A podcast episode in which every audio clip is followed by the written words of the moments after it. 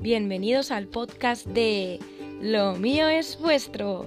Soy Belén y en este espacio charlaré con mi gente sobre temas que me parecen interesantes. Espero que os guste.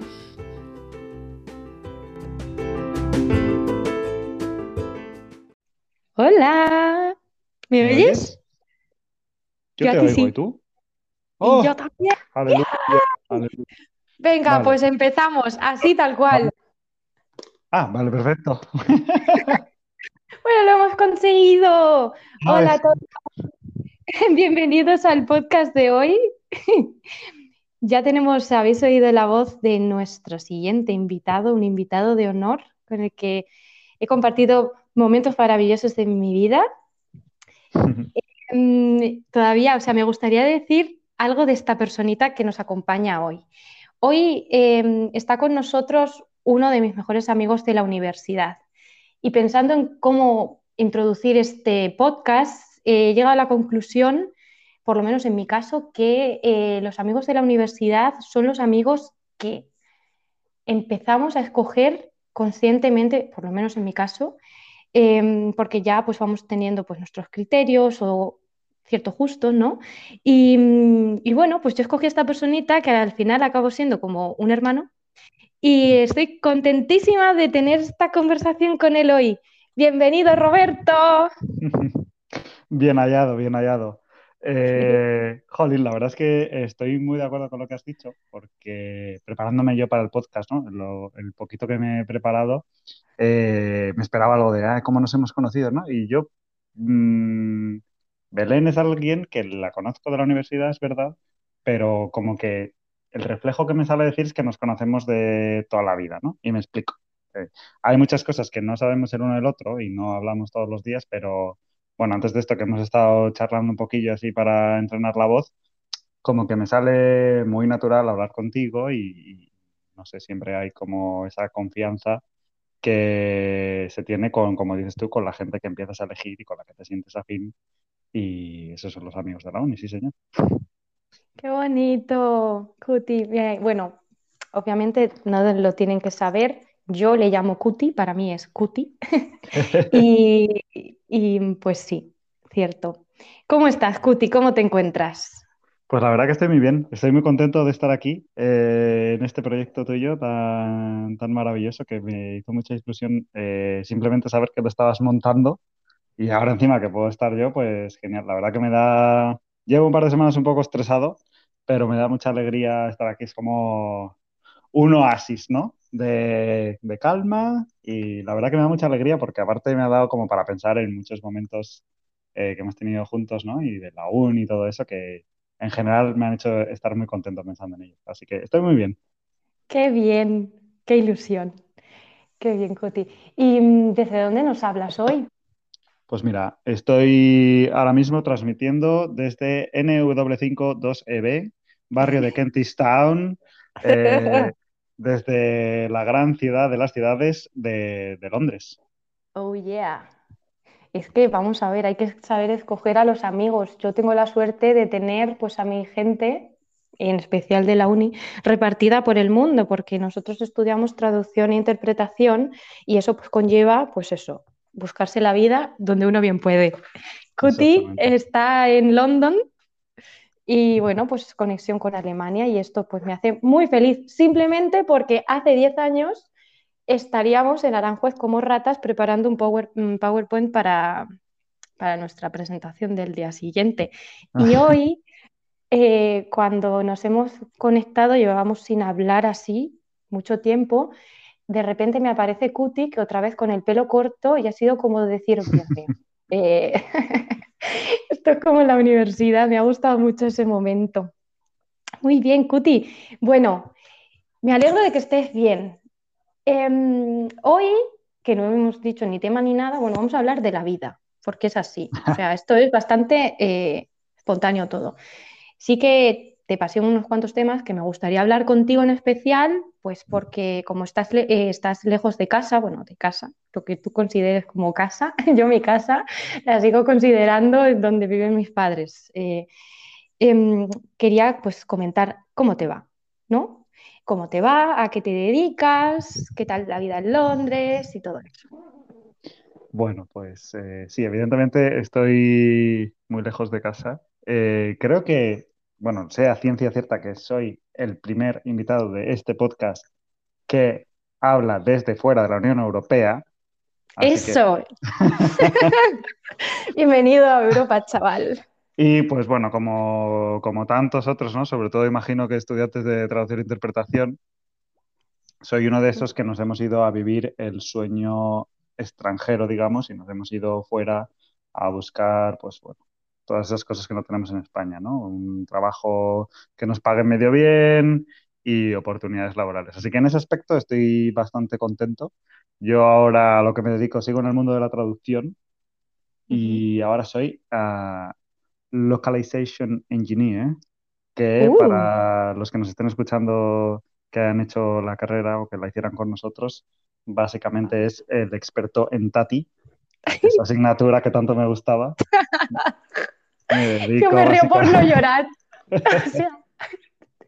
Yo aprovecho por ti, tú lo sabes. Esa- o sea, aquí puedes contar ya la gran anécdota de esa asignatura. O sea, Sí. realmente a mí tengo que decir una cosa, Tati me ha ayudado muchísimo en mi vida laboral en muchísimos aspectos, porque darle un ordenador a una señora anciana con cuerpo, de- o sea, en un cuerpo de 18 años como yo era, eh, a mí me ha hecho mucho tal.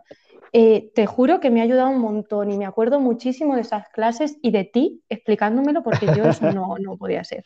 Por favor, cuéntale al mundo tu super anécdota con Tati. Y bueno, Bueno. te- yo puedo introducir, Roberto era pues una de las personas que más pilotaba de, de la materia. ¿vale? Bueno, llega el día del examen y sucede algo inesperado. Bueno, para los no iniciados, eh, TATI significa eh, tecnologías aplicadas a la traducción y la interpretación. Y si no significa eso, pues a partir de ahora lo será. Entonces, básicamente es eh, cómo usar tu ordenador en el día a día de un traductor. Y era una asignatura en la que teníamos a una gran profesora que, por si acaso este podcast se hace famoso, no voy a decir su nombre, No, mejor no. pero la verdad que la pobre yo creo que me tenía ojeriza. Y bueno, me acuerdo muchas veces que quedábamos para hacer las prácticas de la asignatura y bueno, pues lo voy a decir si yo os ay- ayudaba bastante con ellas y eh, a mis compañeros, porque yo siempre he sido un buen compañero. La cosa es que cuando llegó el día del examen, nosotros eh, estudiamos en el CES Felipe II, que ya no sé ni siquiera si existe bajo ese nombre, pero de aquellas pertenecía a la Universidad Complutense de Madrid y era como si fuera el hijo feo y tonto de la Universidad Complutense. Y no teníamos nada. No teníamos césped para jugar al mus, no teníamos eh, clases con calefacción y desde luego lo que no teníamos eran ordenadores. Y me acuerdo que Lo siento. yo, confiando en el sistema, fui a hacer mi examen en un ordenador de la universidad y cuando se fue a acabar el examen, un examen que puede ser de los pocos exámenes que yo tuviera muy bien, eh, mi ordenador se apagó y perdí todo el progreso y así yo, después de haberme pasado un año enseñando a todos mis compañeros, que aprobaron todos además, cómo hacer las prácticas de la asignatura, eh, suspendí, suspendí. Y tuve que ir a la recuperación, me acuerdo. Fui a la recuperación el mismo día que me saqué el teórico del carnet de conducir. Toma ya. Dato. Dato histórico. Yo, el... bueno, ¿y la recuperación se te dio bien o no? Sí, a la, univer- a la recuperación me llevé mi propio ordenador. Mira. Y entonces Mira, ya esto es como de los errores se aprende. O sea, yo te digo una cosa, yo he aprendido mucho de la vida en traducción e interpretación. ¿Por qué? Porque, y quizás no sé si tú piensas igual, pero era todo muy subjetivo a veces, ¿no? O sea, em, en temas de traducción, de cómo cada uno traduce y cómo se expresa a la hora de entregar un texto y nuestras entregas. Eh, yo me volvía loca traduciendo y corrigiendo los textos hasta más no poder, y luego tú lo entregabas como bien podías, como mejor lo podías haber hecho si tenías tiempo, y luego te ponían pues lo que venía siendo un 5 o un 6, Sí. no sé si sería tú tal. En el mío sí, yo he sido siempre así. Y a veces yo decía, tío, ¿pero qué me falta? Y luego me di cuenta de que en la vida, pues oye, pues a unos les gustará cómo lo haces, a otros no, y así es. Entonces no hay que darle más vueltas, porque si no, es una tortura china. Em, y bueno, eso, que muchas gracias por ayudarnos en Tati. Eh, yo aprobé, Tati, por ti, por tus explicaciones, porque yo de verdad que era negadísima, pero bueno, luego tuvimos eh, a Mata, que yo sí que no lo voy a nombrar, me parece un gran profesor y con él aprendí mucho y juro que me, yo no era consciente de la importancia que tenían esas clases para el futuro, porque claro, con 18 años, pues, ¿qué quieres que te diga? Yo, pues no. Pero luego, habiendo trabajado también en el campo de la traducción y de la gestión de proyectos, eh, había gente, eh, mm, traductores ya que, pues, no sé, más, más eh, no sé, como de la antigua escuela que todavía le costaba un poco adaptarse a esas herramientas que facilitan mucho el día a día, creo, no sé. Yo eso lo aparqué, pero tú ahí puedes hablarnos un poco más. ¿Crees que te sirvió un poco o no? Eh, sí, eh, creo que me sirvió, por lo menos para... Porque yo, sinceramente, tampoco creo que he aprendido muchísimo más de lo que aprendí en ese momento. Lo bueno para mí es que hay mucha gente que todavía no sabe eso en concreto. Claro. Entonces yo me puedo ganar el pan eh, enseñándoselo. Luego, evidentemente, hago cosas un poco más complejas. Tampoco vamos a entrar en detalle porque es un coñazo, básicamente. Pero sí, sí, yo creo que me sirvió sobre todo para ver eh, lo importante que era y porque sobre todo tú piensas que las tecnologías aplicadas a la traducción y la interpretación que nosotros dábamos hace no sé cuántos años hace, no quiero ni pensarlo porque me da un algo, eh, han avanzado muchísimo, evidentemente, porque ahora la tecnología avanza eh, a pasos agigantados. Entonces, tener esa base y saber dónde poner el foco en aquel momento me ha venido muy bien porque ahora me he podido colocar de una manera, bueno, ok. Así que sí, sí, sí aprendí. Y desde luego, bueno, me lo pasé muy bien, que eso también es importante. Sí, sí, tú lo disfrutabas. Yo penaba y yo de vez en cuando también me iba a un sitio a, gritar No Tati Tomorrow. Te has cantado una canción en el karaoke, esto es así, pero bueno, al final pues uno se pone y al final pues lo saca.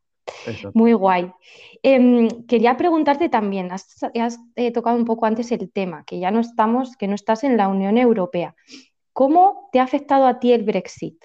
¿En qué punto llegaste a Londres y, ¿Y cómo lo notas tú quizás en tu día a día? ¿Se nota ya o no? A ver, eh, yo es que llegué a Londres en el momento mm, clave, porque yo llegué a Londres antes de que hubiera todo este tema y lo más importante, que es lo que le importa a la gente aquí, conseguí un trabajo antes de que hubiera esta historia. Entonces eso a mí me ha permitido mm, conseguir el estado de pre-settled, que no sé, preasentado, que básicamente es un papel que le dice al gobierno de aquí, oye, mira, este chaval mm, ya pagaba impuestos de antes, no os preocupéis, está aquí y os va a dar dinero. Entonces, a mí en ese sentido no me, ha, no me ha afectado muchísimo, más allá de que pues tengo que tener el pasaporte al día y, bueno, en, algún día concreto encontrarme un par de hooligans por la calle. Por lo demás, tampoco dicen que hay, o sea, dicen no, los hay, hay problemas de abastecimiento y tal, pero a mí no me afectan muchísimo. Sé que hay gente que está muy triste porque no tienen McFlurries en el McDonald's y no sé qué, pero bueno, yo como solo soy de Big Mac, pues... Ese va a ser el titular del podcast. O sea, Big Mac, a mí me la pela el Brexit.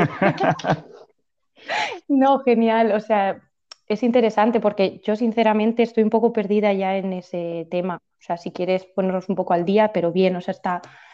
Qué fuerte, no sé. ¿Y qué opina la gente joven, tus compañeros de trabajo, tus amigos? Si has tenido el placer de hacer amigos ingleses, eh, que tampoco es, fácil.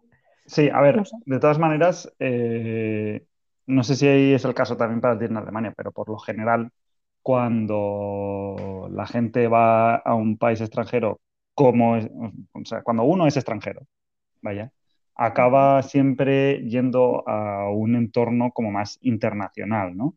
Que no tiene por qué ser los ingleses de pura cepa, sino, eh, pues yo tengo amigos rusos, tengo amigos eh, italianos sobre todo, españoles, pero como muy internacionales. Y a lo mejor no me junto tanto, tanto, tanto con los ingleses. Aún así los he conocido. Y también hay que tener en cuenta una cosa que es que eh, está Inglaterra y luego está, bueno, Reino Unido y está Londres. Y Londres es como una excepción total. De hecho, eh, aquí casi nadie votaba Brexit. Porque aquí hay una comunidad internacional tan grande y hay una multiculturalidad tan grande que no hay cabida para esos pensamientos de eh, me van a quitar el trabajo los extranjeros o los europeos.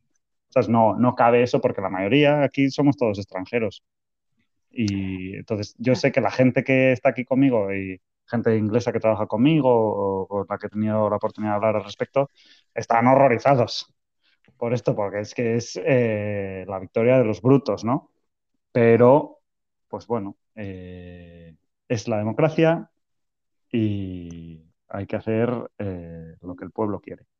No le hace mucha gracia a la gente joven, sobre todo, y a la gente, pues eso, como nosotros, no sé llamarnos internacionales, pero es lo que hay, no hay vuelta atrás. Es que es muy fuerte, o sea, yo sinceramente, a ver, no tengo ni idea de estas cosas, pero no pensé que llegaría, o sea, no creía que fueran a votar a favor. Eh, no sé, sobre todo por la gente joven, como dices, porque al final, bueno, la gente que es un poco, o sea, las personas más mayores, más asentadas, bueno, pues tú tienes tu vida y al final, pero es que creo que para la gente joven, yo no sé, o sea, poner más, más barreras donde no, no, son necesarias, no sé. Y me ha llamado la atención porque se me había olvidado completamente que, claro, tú ahora tienes que viajar con tu pasaporte en regla y todo. Y ahora, espérate, que ahora eh, supongo, o sea, sé que has estado en España. Eh, ¿Cómo es el tema del COVID? Porque yo, por ejemplo, vivo en Alemania y cada vez que voy a España tengo que eh, rellenar el, formulario este del gobierno, de entrada al país, tal y cual. ¿Para vosotros es más papeleo o no? A ver, eh, bueno, para empezar, para mí por lo general, allá donde vaya, tengo, digamos, un poco de ventaja, porque aquí el, el despliegue de la vacuna ha sido rapidísimo. Sí. Entonces yo enseguida tuve mis dos dosis y eso me permitía ir a casi todos los lados eh, sin problema. Ahora tengo la tercera también. Entonces, en España, o sea, no sé que me estoy equivocando porque voy a ir dentro de poco, eh, si tú tienes tres ya no tienes que hacer prácticamente nada, más allá de el, formulario, este tal. En su momento, en su momento, sí que era más historia, porque aquí en este maravilloso país donde yo vivo, eh, bueno, no sé si lo sabes, pero ahora ya oficialmente no hay restricciones COVID. O sea, aquí el COVID hemos decidido que ya no existe. Ah, bueno. Pero, en España, dentro de, eh, en España dentro de poco, no sé cuándo, si ya está, no sé, no voy a decir fecha porque no lo sé. No, pero eh, tampoco va a haber ya, por ejemplo, cuarentenas mm.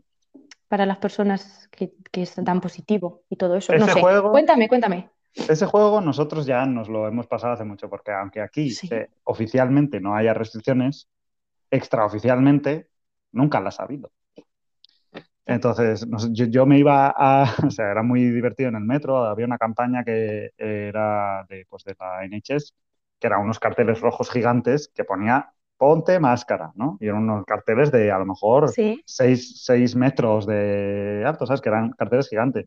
Y dentro del metro de Londres, que encima es súper sucio y súper agobiante, y tú veías a la gente sin máscara delante del cartel, en plan, era como de película. Pero bueno, a pesar de todo eso, en los, en los tiempos más malos del COVID, aquí era obligatorio para entrar al país que tú te hicieras una, una prueba de antígenos no, bueno, un antígenos, pero las cobraban igual. Y entonces ahí sí que lo notaba yo, porque yo me he gastado cientos, varios cientos de libras en pruebas de antígenos que no se diferenciaban en nada de las que te daban en la farmacia de gratis, porque aquí las daban de gratis. Entonces, bueno, por un lado teníamos la libertad de hacer lo que nos diera la gana, eso sí, cuando cruzábamos la frontera, si queríamos volver a entrar, tocaba pagar, pero bueno, por lo demás, bueno, ya por lo menos se nos ha pasado un poco todo lo malo y más allá de que es un poco extraño ir a los sitios y que aquí la gente haga ya vida 100% normal, eh, bueno, no hay tanta diferencia.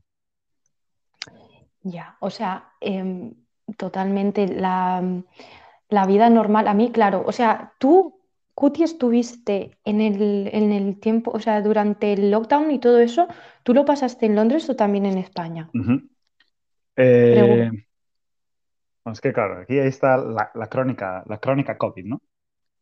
No, pregunto porque... Sí, sí, sí. Sí, cuéntame porque luego te voy a contar yo cómo lo viví en, el sentido de, yo estaba en Alemania, ¿no? Pero veía la realidad de España, entonces era una locura porque en Alemania había libertad, entre comillas, de simplemente cuando esos tres meses de que estaba toda España en casa, en Alemania podía salir a la calle como máximo con dos personas y con X, con la distancia de seguridad, con tal, pero ni mascarilla obligatoria, solo en los sitios cerrados y en con toda esta historia del transporte público, bla, bla, bla.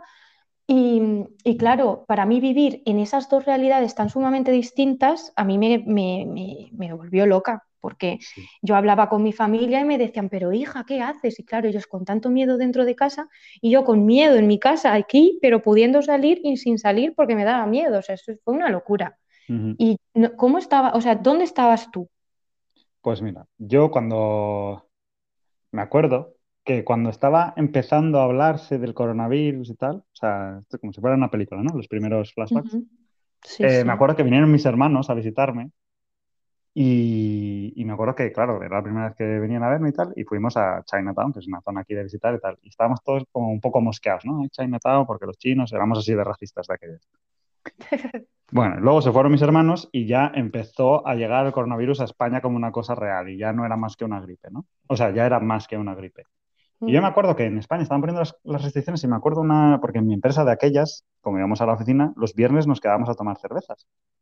Y me acuerdo, eh, como casi todos somos eh, internacionales y en todos los países eh, estaban empezando a poner restricciones, en mi empresa dijeron, bueno, vamos a empezar nosotros de manera preventiva a trabajar desde casa, todos. Y me acuerdo, la última, el último viernes que nos quedamos a tomar cervezas, me acuerdo perfectamente una conversación que tuve con el que era mi jefe ahora, que ese fin de semana, mientras en España estaban ya en lockdown, eh, tenía entradas para un concierto. Y le dije, pero oye, ¿y a ti no te preocupa esto del coronavirus? Y me acuerdo que me dijo, a mí, es gallego, a mí me la pica el coronavirus, Roberto. y luego, pues ya empezó el lockdown y sí, nosotros eh, estábamos aquí durante el lockdown eh, y es lo que dices tú, era como dos realidades completamente distintas porque en España estaba este lockdown tan severo, ¿no? Que estaba todo cerrado, todo el mundo en su casa, que no podía salir nada más que sacar al perro y no sé qué, no sé cuántos. Y aquí mm. todavía, al principio todavía no había nada. Eh, y luego sí que fue lo de que solo podíamos salir una hora al, al día para hacer ejercicio, podíamos salir, y para, salir, para hacer la compra. Y nosotros teníamos un parque enfrente de casa, entonces salíamos a dar, la vuelta, a dar una vuelta por ahí. Pero claro, es que como de aquellas no se sabía absolutamente nada, es que yo me acuerdo, como entre que no sabíamos nada, que todo daba miedo y que encima estábamos rodeados de gente que no se lo tomaba para nada en serio, claro. me acuerdo que yo vivía cagado. O sea, me acuerdo salir de mi casa con guantes y máscara, pensando que por tocar la por mirar a la barandilla me iba a entrar el coronavirus y, bueno, pero y a todo esto nosotros estábamos así y es que me acuerdo perfectamente un día que salí a dar un paseo con Rocío por el parque que teníamos enfrente de casa y estábamos ahí andando porque lo que sí que de decir que a mí me parece bien que nos dejaran salir un poco de casa porque si no nos habríamos vuelto locos. Yo creo que también es una buena opción. Aquí igual, o sea, tú tenías tú, la gente, yo tengo que decir que en Alemania, bueno, como hay, hay personas que no lo han respetado y eso da igual dónde y siempre va a haberlo, ¿no? Pero simplemente el saber que tienes esa opción, pues te quita un poco de carga, porque yo, por ejemplo, sabía que podía salir, pero no lo hacía. Pero el saber que no puedes, eso te, te genera una sensación de claustrofobia que yo mm, lo veo y pienso y digo, madre mía, lo que han vivido estas personas, o sea, yo siento que como que hemos, nos hemos perdido una fase, que, o sea, perdido no, vivido de otra forma, de la historia de España, te lo juro, o sea, las personas de esos tres meses eh, ahí es que es tan duro, o sea, yo no sé, Y verlo desde el extranjero, estoy totalmente contigo en el sentido de nosotros veíamos eh, que el tema era muy serio y, por ejemplo, aquí que la gente no se lo tomara tan, tan en serio, por ejemplo, aquel verano, yo flipaba, yo decía, mira, yo lo siento, yo me ponía histérica, ya no era miedo, es que yo me ponía histérica por la calle, yo decía, esta gente, ¿sabes? Como que la gente pasándolo fatal en los sitios donde había llegado fuerte, pisando fuerte, y otros pues jauja, así. Luego venían las olas, o sea, esto era un poco raro, no sé. Y eso es lo que te iba a decir, que eh, esto es una cosa que también se me quedó grabada a fuego en la mente, que estábamos pasando por el parque este y de repente eh, vemos como a lo lejos que hay un grupo enorme de gente. Y esto es cuando se estaban muriendo miles de personas al día en todos los países, todo el mundo eh, estaba en su casa en España, eh, todas las noticias, por favor, no sé qué, por favor, los del Reino Unido que dejen de hacer gilipollas. Bueno, pues vemos un grupo gigante de gente y yo, Dios mío, ¿qué está pasando ahí? ¿Qué está pasando ahí? Y ya nos fuimos acercando poco a poco. Es que no puedo repetir esto suficientes veces lo importante que es el momento en el que estábamos, que era el peor momento del coronavirus.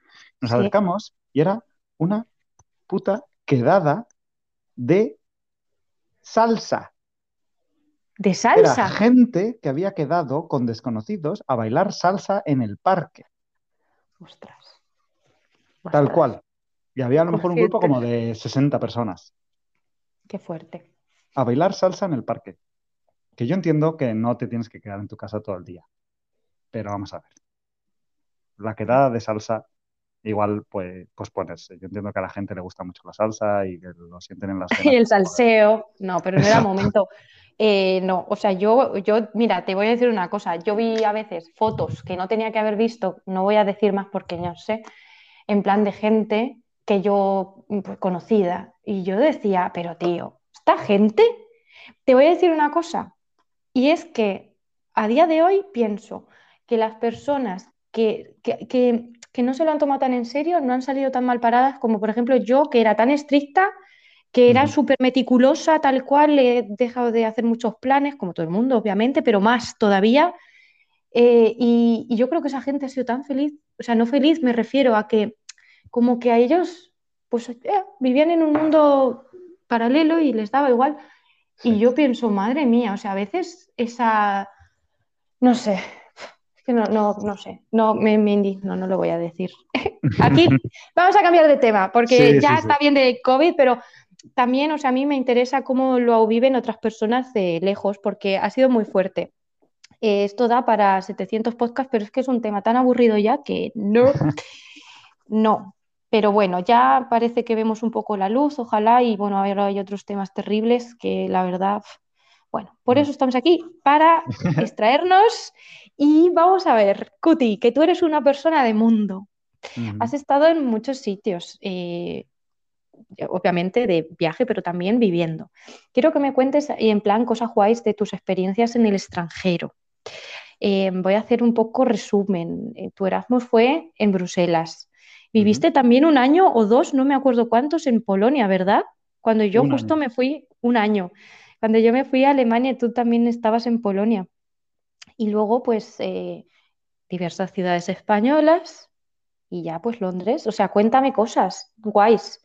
En plan, ¿qué te llevas de estos años? Por ejemplo, me interesa porque como no nos hemos visto casi, eh, que me cuentes alguna anécdota graciosa o que te haya impactado de, Polonia. En plan, cosas divertidas. ¿Cómo es la gente allí? ¿Qué te impactó? ¿Qué, te, era un shock cultural que decías, pero bueno, esta gente, ¿qué hace? Eh, bueno, sí, he vivido en muchos sitios y sobre todo en general, luego te, digo de Polonia, te digo de cada uno de esos sitios. Sí, sí. En general creo que haber vivido en tantos sitios sí que es una parte importante de cómo soy.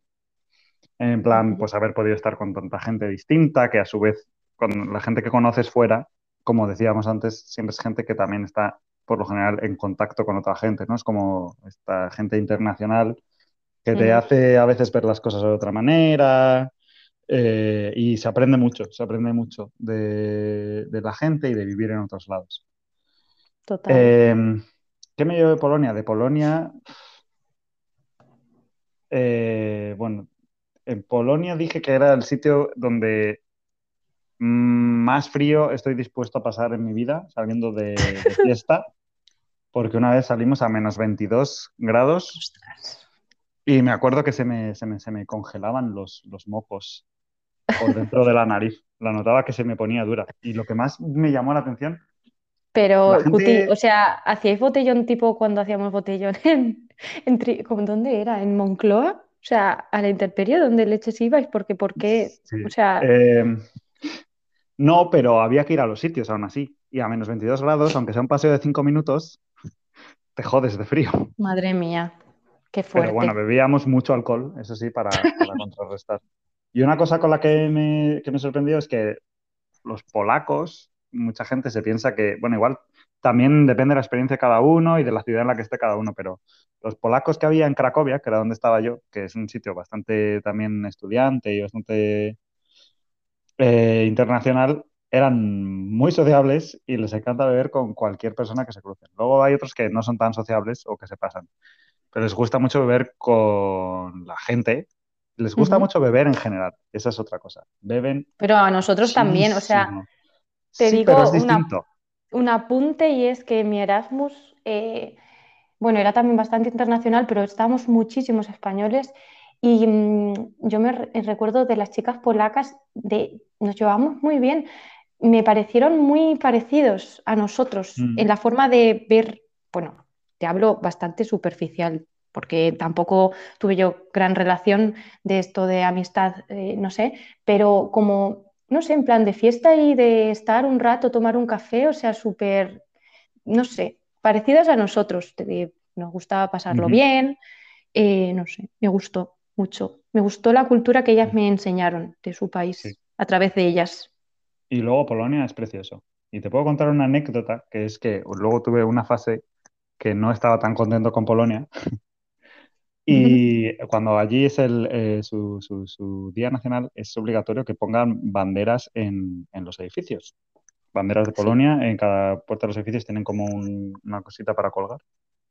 Y de aquellas estaba yo un poco mosqueado con el país y con los polacos en general. Y me acuerdo un día que volviendo a, a casa un poco, un poco bebido, vi mi calle entera llena de banderas polacas y yo que estaba un poco antipolaco, eh, cogí cuando llegué a mi casa, escalé por, escalé por la fachada de mi edificio hasta coger mi bandera, la que me correspondía, vaya, y me la robé y me la llevé para mi casa. Y luego teníamos una rata de mascota y se la comió. No me puedo creer que te... Pero rata, oh, ¿cómo las odio? Oh. No, ¿Rata de, de, de, eh, rata hámster mono o rata asquerosa de laboratorio? Rata, hámster ¿Con de larga? laboratorio, ra- sí, con cola larga, pero era muy mona, era medio Sí, marrón, medio preciosa. blanca y era, era muy mona. Sí, sí, sí, sí. Oh, Pues se comió la bandera polaca, sí. Ostras, Me Y gusta luego, ¿dónde más he vivido? He vivido en, en- en Bruselas, que es, eh, antes de ir a Polonia, vivía en Bruselas en, en el Erasmus y luego he visitado muchas veces Bruselas porque ahora tengo gente allí. Eh, y es una ciudad que me encanta, que me encanta, que me encanta, que me encanta. Y es la primera vez que sentí que hay ciudades con las que uno conecta. Como que, ¿sabes? Eh, te sientes Sí, que estás bien ahí. Y yo en Bruselas estaba muy bien. Y es una ciudad que creo que me entiende, que la entiendo, que me gusta como es y como que, como que qué encajaba súper bien ahí. Eso es lo que más me gusta de Bruselas, ese- esa sensación de que yo encajaba súper bien en la ciudad. Y luego también he vivido en Tenerife. Oh, qué Tenerife, bonito. Ahí me dio sí. una envidia, Cuti, porque tú estabas en Tenerife y yo estaba helada en, bueno, helada no, en Alemania, simplemente. Y yo decía, qué bien que vive, qué maravilla, ¿qué tal tu año allí? Uf, mi año en Tenerife fue, fue muchas cosas a la vez, porque yo estaba haciendo ahí mi máster de, porque yo tengo un máster en interpretación de conferencias por la Universidad de La Laguna. Toma ya, Eh, con mucho renombre. certificado, certificado de la- Sí, sí, además lo tengo con Retour del inglés, ¿eh? Poca broma. Y luego no, ya me di cuenta que igual no. He interpretado un par de veces, pero pero bueno, o sea, era mucho estrés ese máster, porque era muy intenso. Era un año que todo lo que hacías era interpretar, interpretar, interpretar, interpretar. Entonces, teníamos esa dualidad de muchísimo estrés en la uni, a veces, y a la vez mucho relajo y muy, estar muy a gusto en la, en la isla, porque se presta, ¿no? a, cualquier, a cinco minutos tienes la playa, siempre va a hacer buen tiempo, es todo barato, eh, no sé, te haces amigos, evidentemente, el máster, porque el máster es como gran hermano, estás ahí con las mismas personas todos los días, tienes que hacer cosas juntos y tal. Y eso, mucho estrés, mucha presión, porque los exámenes ahí eran una pasada, te venía gente de, de, la Comisión Europea a evaluarte los exámenes, todos de traje, no sé qué. Bueno, mucha presión, mucha presión. Más de la necesaria, en mi opinión. Pero luego a la vez tenía cosas muy buenas y teníamos hmm. mucho... Se estaba muy bien, se estaba muy bien. Al final se me hizo un poco pequeña la isla, he de decir. Yo creo que soy una persona un poco más de eh, ciudad. Sí, o, de, o de tener, sí, o sea, no estar mm. rodeado de agua todo. Eh, puede ser un poco agobiante. Y se me hizo tan pequeña la isla que me fui a otra isla. Que es donde estoy ahora. Sí, exactamente. Aquí no tienes para nada la sensación de estar en una isla. Y ahora estoy viviendo en Londres, que me gusta mucho porque, bueno, yo siempre he leído mucha ciencia ficción, me gusta mucho eso, y en la ciencia ficción a veces te presentan estas megalópolis, ¿no? Estas ciudades que son gigantescas, donde vive ahí, yo qué sé, toda la humanidad, y tienen sus suburbios y no sé qué. Yo creo que Londres es eso. O sea, Londres es la ciudad más grande en la que me atrevo a vivir, eso desde luego. Oye, pues no te vas eh, con una pequeña, ¿eh? O sea que vas bien Es una ciudad enorme y a veces puede ser un poco eh, como que, es demasiado, ¿no? Pero a la vez eso es lo bueno, que hay tantísimas cosas pasando a la vez, hay tantísima gente, hay tantísimas oportunidades. Me gusta mucho Londres. No estaré aquí para siempre porque también le veo fecha de caducidad, pero de Londres me quedo con eso. Es como me parece una cosa única en eh, Europa, que no la Unión Europea, pero me parece una ciudad que es única en ese sentido, en, lo, lo, vasta que es y en todas las, todo lo que contiene. Y bueno, esas son mis ciudades, ese es mi currículum. No, está muy bien, ¿eh? O sea, aquí check, check, chico del mundo, piqui, muy bien. O sea, me gusta, me gusta. Y me ha encantado mucho, o sea, me ha encantado mucho, está fatal, lo sé, me da igual, ya no estamos en el CES. Em, bueno, es que me ha gustado mucho cómo has escrito todas las, ciudades y se nota que también... Por cierto, espera, te voy a cortar. ¿Sí? te voy a cortar porque, claro, no he dicho una de las ciudades en las que he vivido que también ha sido muy importante y es en la que, más tiempo he vivido. Sí, sí, No, es que justo era el tema, el que quería seguir ahora. Me... Buah, genial. Sí, venga, empieza, empieza, nah, Pues bueno, evidentemente una ciudad que yo tengo muy dentro de mi corazón es Aranjuez, porque Aranjuez, eh, pues es que Aranjuez tengo muchísimas cosas que decir, la verdad. Esto igual me lo tenía que haber preparado porque si no ahora me puedo estar aquí hablando mucho tiempo. No, pero, sintetiza y di lo que te salga del corazón. Aranjuez era una cosa única porque era como, a veces yo lo pensaba y me parecía como si fuéramos ahí eh, los niños perdidos, ¿no? Porque era éramos muchos, éramos unos cuantos que nos habíamos ido todos de nuestra casa por primera vez y estábamos aprendiendo a vivir solos por primera vez, todos a la vez y todos muy cerca. O sea, tú y yo vivíamos una calle y la siguiente. Sí, sí, sí. Y eso para mí fue, eh, era maravilloso porque claro, de repente tenías, era como tantas cosas a la vez, eh, era un sitio muy pequeño que nos permitía estar todos cerca todo el rato hacer muchas cosas juntos y había muchas cosas pasando porque era una ciudad muy universitaria. Luego es verdad que fue como para abajo, ¿no? Pero como que el hecho de que todos estuviéramos eh, viviendo ese, esa primera vez fuera de casa a la vez, era, para mí fue mágico y para mí ha sido muy importante Aranjuez, la verdad. Y todas las cosas que he aprendido ahí, todas las cosas que he vivido, todas las cosas que hemos vivido ahí juntos, ha sido muy importante. Yo para mí lo más importante de mi paso por la universidad y esto lo he dicho muchas veces hablando con gente, es haber estado viviendo en Aranjuez, más que en la universidad en sí. Ya, es que eh, fue súper especial. Eh, no tengo palabras, o sea, para mí fue también como un campamento de verano extendido, pues no sé, esos dos años que por lo menos disfrutamos, pero es que para mí nuestro primero de carrera, Cuti, fue tan increíble, o sea, fue tan guay. Eh, porque a, mí, o sea, estar en la Florida, em, ahí, que estábamos todos siempre invitados, no sé, eh, pues estar nuestro grupo de nuestra generación con los de un año más. Eh, la relación que hicimos ahí fue increíble. Yo me fui llorando de primero de carrera, de, de la Florida a mi casa, y mi padre diciendo, pero hija mía, y yo, papá, que es que me lo he pasado pipa, que yo esta gente no la veo porque eh, Belén, Loy, Galicia y Emma se iban de Erasmus y ya no iba a ser lo mismo y ya no íbamos a coincidir. Joder, o sea, es que fue súper intenso, fue increíble. Sí, sí, sí. Y, pues eso nos hicimos un poco, bueno, mayores, mayores no, pero sí que empezamos pues a, cocinar tal. Y yo creo que tú también, Cuti, tuviste una experiencia muy bonita em, viviendo donde viviste. Sí. ¿No? O sea, creo que es súper guay. Si quieres mm. puedes contarlo porque me parece entrañable. Pues, nada, yo vivía en casa de Charo, que en paz descanse, que era una mujer de Aranjuez, que era profesora de inglés, había sido profesora toda su vida y ahora simplemente daba clases particulares y tenía una casa con varias habitaciones, más una cabaña que se había montado ella en el patio y alquilaba todas las habitaciones porque sus hijos ya se habían ido de casa y ella era una mujer muy activa y necesitaba tener gente que le, que le pues que estuviera ahí, que la mantuviera un poco, un poco viva.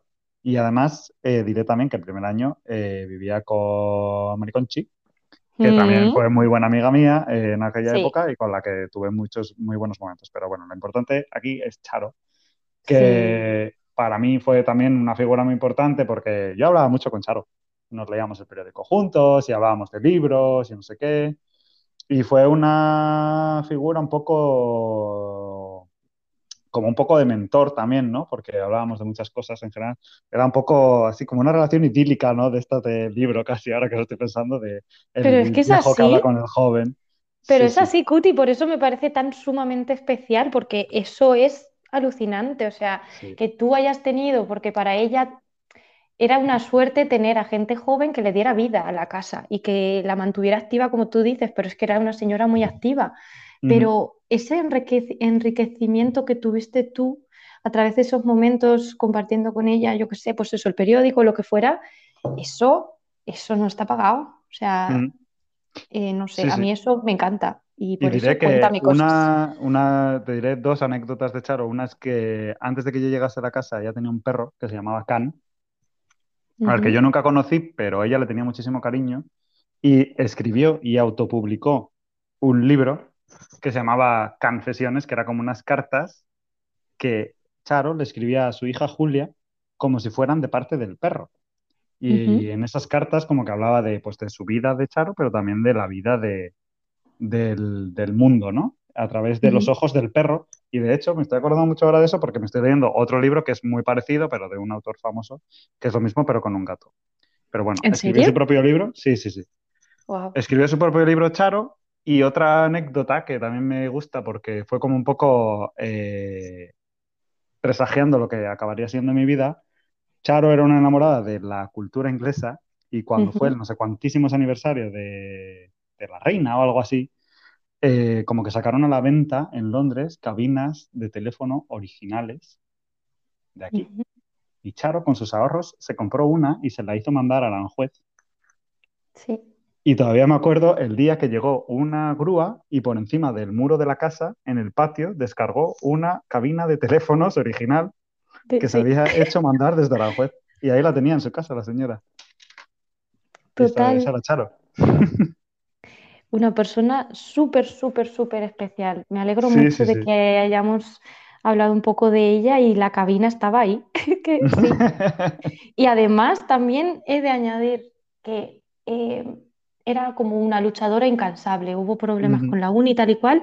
Y era, ella era la primera que salía a decir, vamos a defender esto. O sea, nunca olvidaré ese momento de estar todos ahí en la plaza, creo que era del ayuntamiento en Aranjuez, sentados y Charo dando un discurso su pelo blanco, o sea, qué señora, o sea, mm, totalmente un referente. Seguramente que Naranjuez es una persona muy conocida, estoy segura. No sé, o sea, muy guay, qué bonito. Y bueno, estos son recuerdos cookies, ¿vale? De la carrera, pero vamos, aquí podemos contar también un poco. Cuéntame algún recuerdo crazy de la carrera que te. que. no sé, unas risas. Pues, mira, una cosa de la que me acuerdo mucho sobre todo ahora cuando a veces salgo un poco, me tomo un par de cervezas y tal, y cómo me encuentro al día siguiente, Ujú. eh, ahora que ya tengo una edad, es, yo me acuerdo, Belén, tú y yo cogimos la costumbre aquella de coger la botella de negrita y Calla. bebernos chupitos del, del, Del del tapón. vaso, del tapón, eso, del tapón.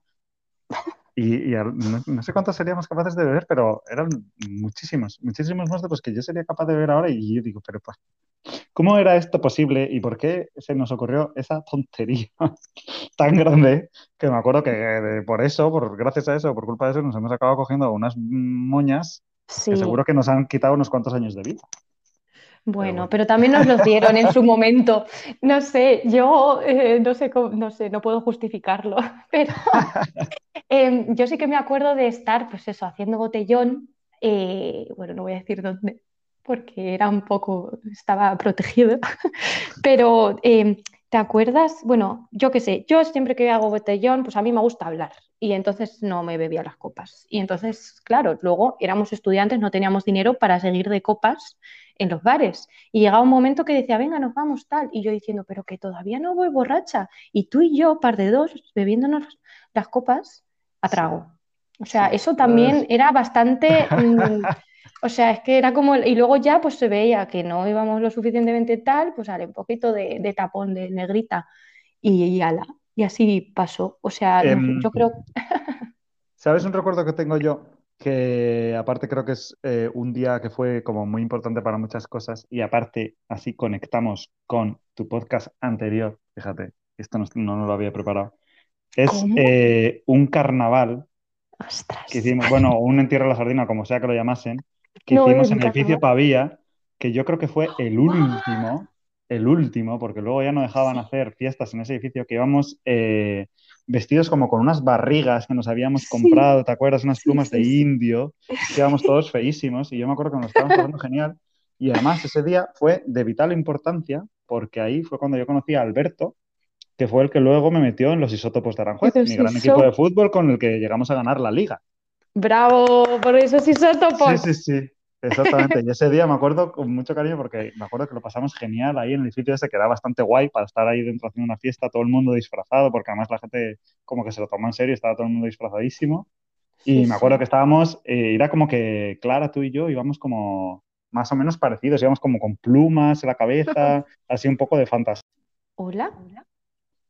Pues lo que te decía, que íbamos todos así, un poco de fantasía y, y no sé, tengo buen recuerdo porque estábamos, creo que todos de los que éramos el grupito de, el Sí, grupito de, de- de- de, pues de primero, sí, con- incluida la Mariconchi que iba como de vieja, de la Blasa o algo así sí, también, como- Y y no sé, Alicia también. día, sí, sí, la ratilla, todo, y me acuerdo ese día, no sé, me acuerdo como con mucho cariño porque además fue un día muy importante para sí, lo que luego llegaría.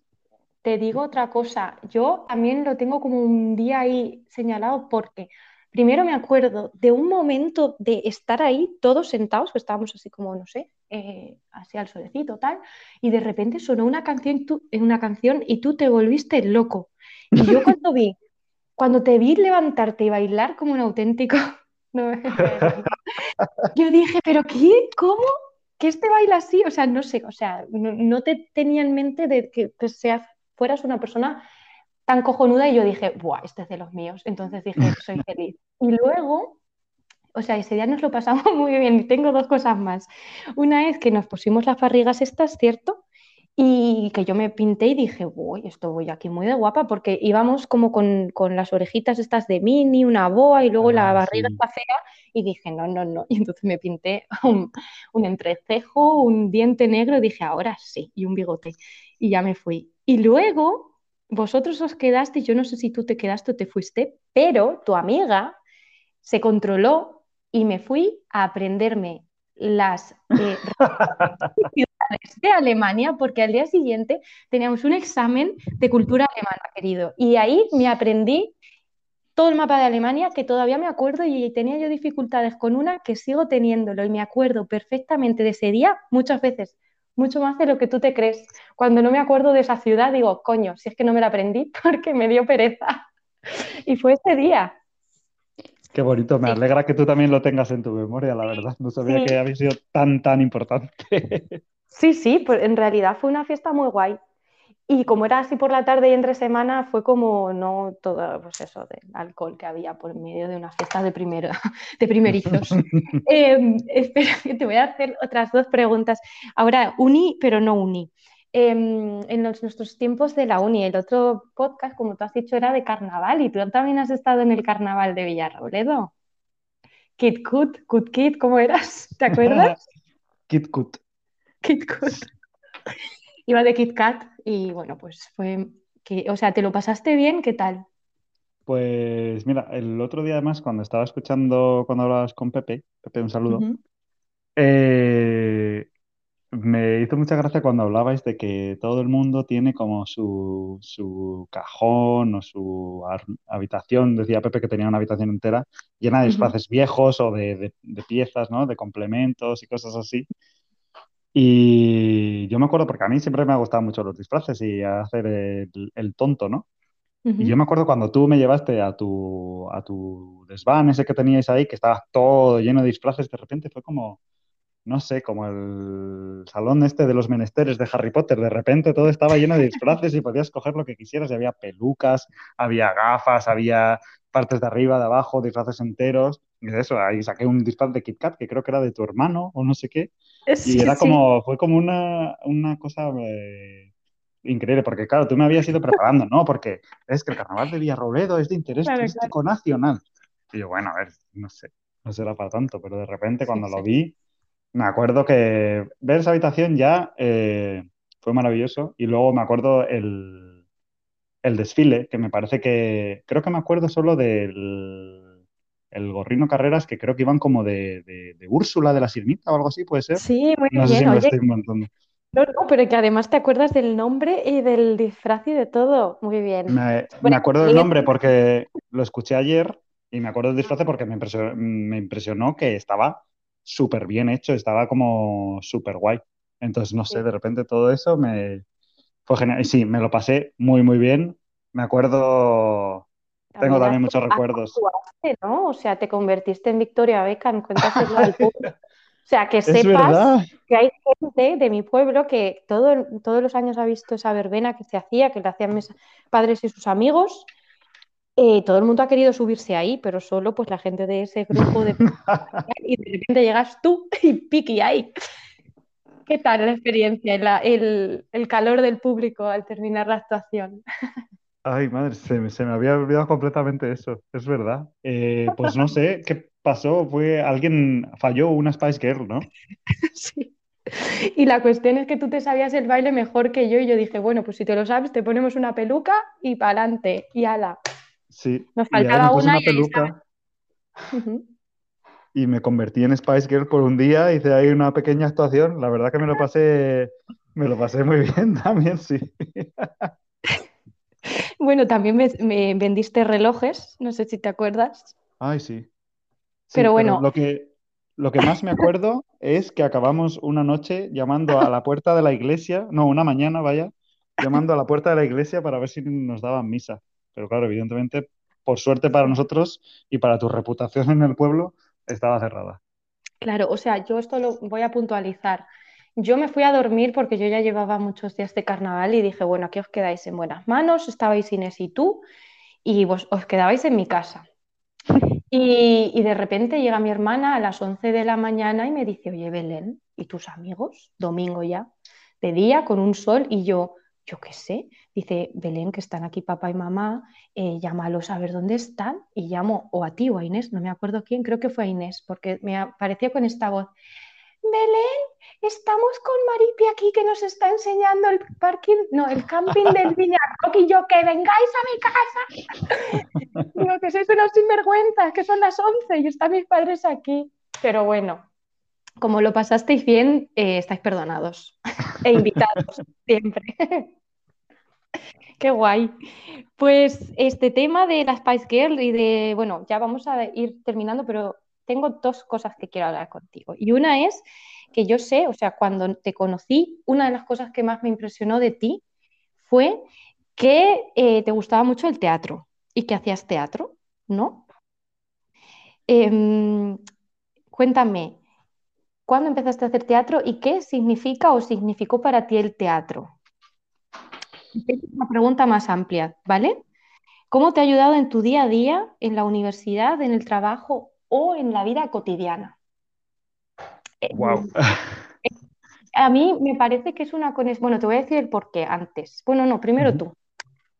Bueno, pues eh, por principio yo empecé a hacer teatro en eh, primero de bachillerato porque, bueno, resumidas cuentas, se creó un grupo de teatro y uno se rompió un brazo y entonces a mí, el profesor que estaba llevando ese grupo de teatro en el instituto, me dijo, oye, Roberto, tú que eres así un poco sinvergüenza y tal, seguro que pegas aquí. Aunque sea, vente un par de ensayos, a ver, hasta que solucionemos esto y ya está, nos haces lees el papel y ya está. Y yo, bueno, vale, no sé qué, eh, no me hacía mucha gracia. Pero luego en el momento, pues no sé. Eh, me vi ahí, vi que me lo estaba pasando muy bien y como que me entró el gusanillo y, y seguí para adelante. Y entonces eso yo creo que a mí me ha servido también para, eh, que no es que no lo hiciera antes, ¿no? Porque yo creo que siempre he sido muy, por lo menos yo siempre me he considerado muy divertido a mí mismo. Vale, ahora date un beso así, ¿sabes? Pero como que me, me ha permitido, eh, no sé, como desinhibirme más todavía y pues el teatro te ayuda a estar a gusto contigo mismo, con hablar delante de gente, con moverte delante de gente, hacer cosas que a lo mejor no harías, pintarte la cara y como que te, da esa confianza o ese estar a gusto contigo mismo haciendo cosas que a lo mejor no harías, ¿no? Y entonces para mí eso era lo más importante, sobre todo que me lo pasaba muy, muy bien y luego como que, que, te expresabas, ¿no? Y que te sacabas cosas de ti mismo, las sacabas ahí para afuera y se las, como que se las tirabas a la gente, al público, porque y luego ellos se lo pasaban también bien.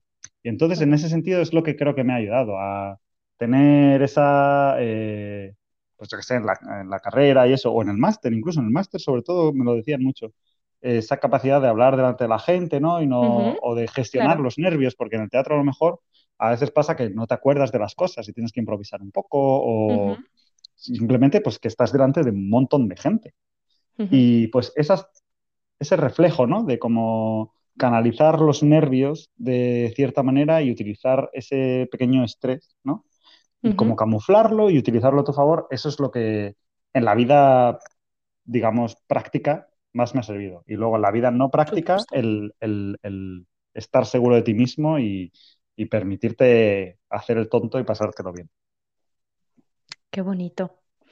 Em, eh, es que yo te digo, claro, o sea, yo llego en primero de carrera, veo a Roberto Cutanda con esta voz que está escuchando, quien no te escuche, que es muy bonita, y lo ves em, hablando, ¿sabes? O sea, a mí me daba pavor hablar. O sea, yo en las clases de español oral, mm, yo no sabía que existía una tila, pero si no, me hubiera tomado siete antes de cada clase, porque me, me daba mucho miedo, siempre he sido como también un poco canalla por un lado, pero muy tímida también, o sea, no sé. Y mm, yo te veía como con mucha seguridad y cuando dijiste lo del teatro dije, claro, digo, es que mm, esto da muchas tablas, pues sí, las da, ¿no? Y luego, pues eh, que sepa todo el mundo que esta persona hablaba mm, genial delante de todos cuando todos estábamos ahí, que nos temblaba la voz, que puede ser, como has dicho, que estuvieras nervioso. Y yo sé que estabas nervioso porque ya te conocía, por ejemplo, se te ponía rojo el cuello y luego tenía, un, tenía un porte, ¿sabes? Y, yo estaba como eh, diciendo, pues nada, que está Cuti con su teatro y sus cosas, mira qué bien lo hace.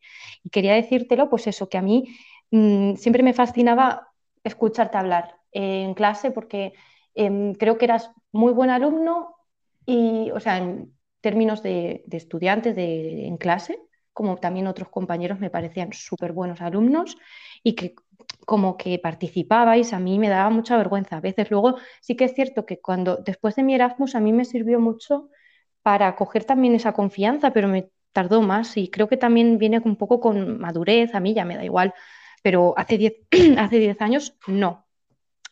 Y, eso, creo que, que el teatro, por lo menos en tus primeros años de persona inexperta, te ayudó mucho, aparte de que tú y tu personalidad y todo, pero que enhorabuena, chico. Como te dijeron en tu máster, yo ya te veía apuntando maneras unos años antes. Sí, sí. Y, bueno, hago otro check y llegamos a la parte de sorpresitas. Tengo Uh, dos cositas eh, que he preparado para ti, ¿vale? Son dos minijuegos. uy, En el primero, vale, te explico el primero. El, el primero es tan sencillo eh, como esto. Yo te voy a decir una palabra y me tienes que decir lo primero que se te venga a la cabeza, ¿vale? Cuando yo te diga esa palabra, tengo unas cuantas, ¿vale? Ya puede ser una anécdota o lo que quieras, algo cortito también, ¿eh? Voy a elegir aquí las graciosas. La primera palabra es jonquilata. Pues te diré que a lo mejor no es lo mismo que estás pensando, pero Yonquilata siempre pienso en Polonia, porque es el único formato que tienen. Y después de estar un año viviendo ahí, me pensé, me empecé a plantear si tenía un problema de alcoholismo, porque claro, yo pasaba de beberme mi cervecita, mi botellín cuando cocinaba y mi botellín cuando comía, y claro, ahí hacía lo mismo, pero con Yonquilatas, y acababa bebiéndome muchos litros al día. Y Madre mía, Eh, no, no estaba pensando en eso, pero gracias por el apunte. Estaba pensando, realmente no sé si era así, si esto era de Inés o tuyo, pero me, de aquel Viña Rock en el que hiciste una competición de vino. Pero Oh, eso no era. Jonquilata, ¿no? No, no, era vino, era uno que tenía un barril y, y te ponías el morro en el barril y hasta que dejases de chupar podías beber por un euro. Y yo creo que batí un récord o algo así, pero luego también hay que decirle a nuestro querido público que según entró lo vomité todo entero. Bueno, pero el minuto de gloria lo tuviste, ¿no? Sí. Vale, eh, muchas cosas ya las hemos hablado, entonces voy a ir tachando. Espera, otra cosita, ¿te acuerdas de acrobacias anales? Uf.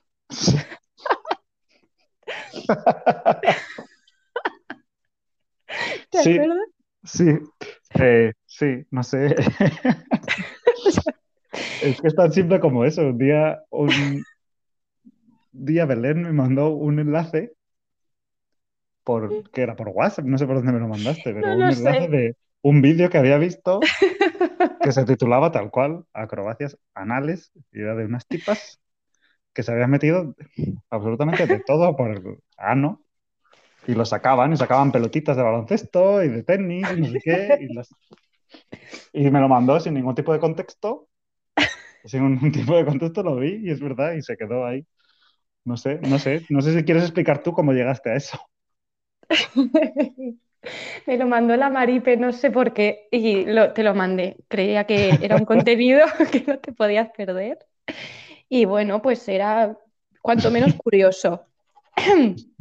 Vale, es que me hacía mucha gracia el título. Yo creo que te lo pasé por el título y, y ni vi lo que había, ¿sabes? O sea Sí, claro. que...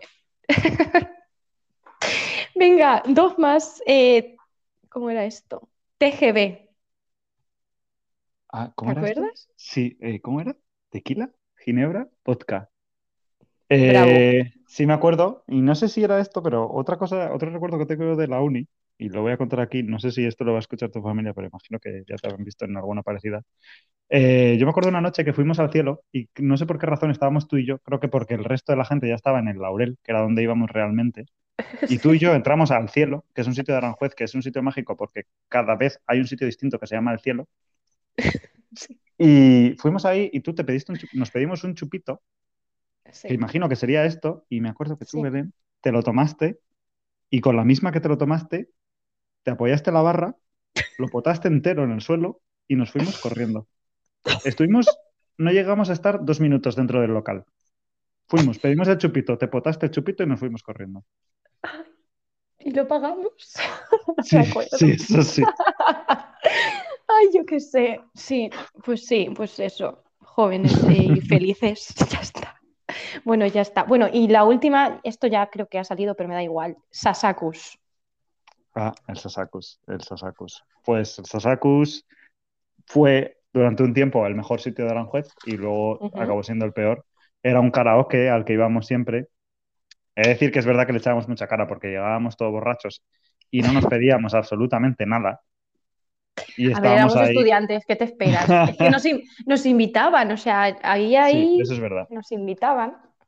Eh, entonces ahí tenemos momentos mm, muy bonitos cantando ahí en el karaoke todas nuestras canciones y realmente haciendo el karaoke nuestro. Sí. O sea, lo conquistábamos por completo. Y luego también tenemos algún momento en el que me acuerdo que, evidentemente, como nosotros íbamos con esa actitud pensando que el sitio era nuestro, alguna vez fuimos y había gente ahí cantando en serio. Que Sí. pobrecillos de ellos, la gente que va al karaoke de Aranjuez a cantar en serio. Ya lo siento mucho si hay alguno escuchando. Y claro, llegaba la panda borracha, yo me acuerdo una vez con un disfraz de cebra y nos acabaron echando del Sasakis. Y ahí fue la caída de un gran mito. Sí, pero bueno, lo disfrutamos mucho. Y Sí, creo sí. que ya luego cambió de dueño o lo que fuera, no sé. Fue para mí el bar de primero. O sea, eso fue increíble. Y 100%. no sé qué iba a decir del Sasakus, pero bueno. Ah, no. Ay, se me ha olvidado. Jo, qué pena. Bueno, no pasa nada. ¡Ay!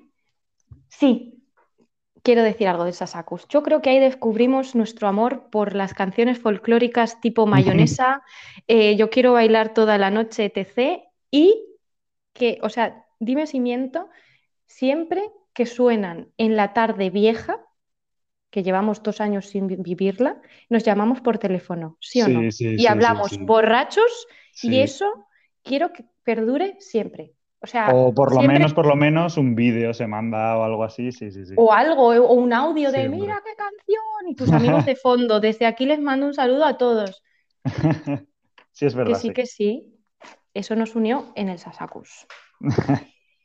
Sí. Vale, pues tengo el último, eh, el- tengo el último juego. eh, vale, que sé que te va, bueno, no sé. A mí me gustaría mucho. Va de collocations. ¡Oh, no! No, no, pero no en inglés. Me las he inventado en español. Ah, uff, menos ¿Vale? mal. Porque yo Para suspendí quien- las collocations. Hombre, yo también, o sea, menudo trauma. Tengo aquí el libro a mi lado y no quiero ni abrirlo. O sea, eh, para quien no sepa lo que es una collocation, en inglés, por ejemplo, y hay en todos los idiomas, obviamente, son combinaciones de palabras que se usan de forma fija y que hacen que un discurso o, pues, sea más natural, ¿no? Eh, entonces, después de esto, el enunciado de este juego es el siguiente. Completa las siguientes collocations españolas de nuestra etapa universitaria y haz una frase con ellas, ¿vale? O sea, yo he puesto aquí, en realidad no me ha dado tiempo a más, pero tengo aquí dos Vale. eh, palabras o una frase y la tienes que acabar. Y tienes que eh, completar la collocation como eh, en esos tiempos de, de- de Lorenzo y luego hacer una frasecita, ponerla en contexto, ¿vale? La vale. primera palabra es solo una palabra, ¿vale? Si yo te digo salchi, tú me dices Papas, sí, salchipapas. Eh, a tomárnoslas en la River. No, ¿la River se llamaba? Sí, la ribereña, ¿no? la colombiana, ¿no era la colombiana? Ah, sí, la colombiana. Bueno, pero luego fue la ribereña, sí. Ah, claro, es que tú estuviste, eh, ya, sí, luego cambió, yo me fui. Vale, salchipapa aprobado. Tienes un 5 en este examen y ahora, ahora, ahora viene, espérate que vas a por el 10, ya te estoy viendo. Ahora viene una frase eh, un poco más larga, ¿vale? Vaya, vaya, ¿cómo? Vaya, vaya, cómo mola, poli playa. Eh, eh, ver las nenas en la arena, saltar y jugar. Me sé hasta el baile, ¿eh? Espero que lo estés haciendo en estos momentos. Muy bien, Sí, sí. tienes un 10, se lo voy a mandar impreso de Lorenzo. Muchas gracias, muchas gracias. Diré como dato que a mí me entrevistó, eh, antes que tú me hubieras hecho esta entrevista, me, me entrevistó Iván Zayas, el ¿En autor de esta canción que cantábamos, me entrevistó una vez a pie de calle, rabiosa Guau. actualidad, porque él estudiaba comunicación audiovisual y estaría haciendo un proyecto, pero yo fui entrevistado por él. Qué genial. Yo em, estudiaba con él en la misma mesa de la uni. De aquí le mando un súper saludo. En realidad nos dio momentos súper buenos y, y me invitó en un evento de Facebook a uno de sus videoclips, pero no pude ir, que Ah. lo iba a hacer ahí en Aranjuez. Y la verdad que un tío currante, se buscaba la vida. Y ya está, luego lo buscamos a ver qué ha sido de él. Yo creo que hizo un hit el verano pasado. Sí, me lo pasaste, Veremos. sigue activo. Sí, sí, alguien me lo pasó. Belén jugó algo así. Pues nada, un abrazo a Iván Zayas. Eso, eso. Vale, pues vamos a ir finalizando, Cuti. Nos hemos ido de hora, pero me da igual porque me apetecía mucho y ya está. Quien quiera que se tome el tiempo y si se divierte que lo escuche y si no, pues mira. Claro. Em, para finalizar, eh, me gustaría hacerte una pregunta y es eh, que si tienes algún proyecto ahora en mente o si tienes un proyecto que quieras alcanzar en, o que quieras hacer en un futuro. No tiene que ser laboral, ¿eh? puede ser, yo qué sé. Por ejemplo, a mí me gustaría, eh, si en algún momento, entre tanto evento, tengo tiempo, me gustaría eh, hacer clases de canto o algo así. Oh. Sí. Pues yo tengo dos, uno que estoy haciendo y otro que será el uh. siguiente cuando acabe. Que pero son proyectos que tengo ahí la bucket list, ¿no? Esta famosa, pero que sí que los quiero hacer de verdad. El que estoy haciendo ahora, que de hecho he empezado hace nada, con los pasos más básicos, es eh, aprender japonés. bueno, aprender japonés no, estudiar japonés, digamos porque me apetece volver a estudiar eh, idiomas y estar otra vez ahí pues con estas cositas, porque al final, yo no sé si te acuerdas, pero yo siempre he sido muy friki de la lengua y de los idiomas, entonces me apetece... Tú eras el, el, listo del alemán, yo no sé por qué te fuiste de esa clase, eras el único que tenías idea de ahí. entonces quiero aprender algo o estudiarlo por lo menos, y estoy empezando a estudiar japonés. Y mi otro proyecto que tengo para después, que esto lo haré cuando vuelva a España, o sea, estamos hablando de dos años visto así, es aprender a tocar la trompeta. ¡Toma! Cuando sepas tocarla me caso. Y te bueno, te contrato no, te ah, pongo en la puerta. A, a tocar la cucaracha. Mira, a mí no me gustan los petardos. Yo prefiero a mi cuti tocando la cucaracha. Así me caso yo. Si no, no me caso. Oye, oye, oye, me encanta. Jo, qué guay. Me encanta, cuti. Ojalá y de verdad. Pues mira, ojalá y en X años, no sé si volverás a escuchar esto, pero no sé, ¿sabes? Que digas, mira, lo escuches y digas, pues ya he tocado mis primeras notas con la, eh, con la trompeta. Pues sí. ojalá. Em, para cerrar, me salto el protocolo eh, y te voy a hacer una pregunta yo. Por supuesto, haz lo que te dé la gana. ¿Qué, proyecto tienes tú, más allá de las clases de canto y eso, que, tienes ahora entre manos? No, o sea, eso es súper, eh, o sea, eso es un sueño, o sea, yo no sé si me da la vida. Mira, me gustaría seguir con este proyecto tal y como yo lo empecé a concebir, que es eh, haciendo muchas manualidades y intentando hacer cosas buenas a través del arte. Em, eso me encantaría y de hecho en cuanto pueda lo voy a intentar como intentar, como, no sé, eh, no lo voy a decir todavía por si no sale, pero eso, darle, eh, eh, como mm, dedicarle más tiempo a esto, porque me hace muy feliz estar en, el mundo real y analógico, cogiendo unos pinceles y pintando lo que sea, o, haciendo manualidades y decorando mi casa, no sé, cosas así. Mm, y a mí de idioma quiero estudiar italiano. O sea, empecé hace unos años, lo que pasa es que luego empecé a dar clases de español y me coincidía con mis clases de italiano. Pero me divierte mucho y, me apetece mucho. Además, una de mis mejores amigas aquí es italiana, pero hablamos en español porque ella habla fenomenal español. Y me gustaría mucho aprender porque ahora ha sido mamá y así aprendo a la vez que su hijo. Oh. Y el abuelo de Max habla italiano súper bien. Y de hecho, muchas veces me habla en italiano y yo le contesto o en español o en, alemán normalmente, pero a él le hace mucha ilusión y me parece entrañable, así que también me gustaría, eh, no sé, me hace mucha ilusión. Creo que eso nos conecta mucho eh, al abuelo y a mí, al abuelo de Max. Así que eso, muchas cosas, o sea, tengo muchas ganas de, hacer cositas y de vivir y de pasar tiempo con mi gente también. Y a ver si nos vemos. Sí, sí. Estás invitado, estáis invitados, Rocío y tú, y ojalá os podamos hacer una visita a nosotros en algún momento. Aquí estamos. Pues muchísimas gracias por haber pasado este rato. Me he reído mucho. O sea, tengo aquí un pañuelo y te juro que me he reído, pero con lagrimones. O sea, qué eh, buenos momentos hemos pasado. Sí, sí, sí, sí. Em, muchas gracias, Cuti. Eh, cuídate mucho. Ojalá y nos veamos muy prontito. Y hasta la próxima. Te traeré otro día que me cuentes otra historia. Vale, perfecto. Muchas gracias por, recibirme en este, en este podcast, que me parece que es un proyecto muy bonito que estás haciendo. Me imagino a toda la gente que hemos estado en contacto contigo que estarán todos igual que yo, pensando ahí a ver cuándo sale el siguiente. Yo sobre todo que encima que no te sigo en redes sociales ni nada, pues... Eh, es que eres un moderno. eh, pues de repente esto me ha parecido como muy bonito y estoy esperando, estaré esperando a que salgan los siguientes. Este no creo que lo escuche, pero yo seguiré aquí espiándote. Muy bien, espero que te lo hayas pasado bien, que es lo importante. Yo me lo he pasado pipa. Descuida. bueno, chao, chao, Roberto. Cuídate mucho.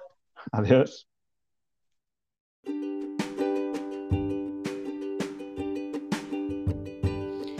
Muchas, muchas gracias por haber escuchado este podcast. Dentro de poco podréis encontrar muchas cositas sobre manualidades y cosas del día a día en mi perfil de Instagram arroba lo mío es vuestro. Gracias de nuevo y chao.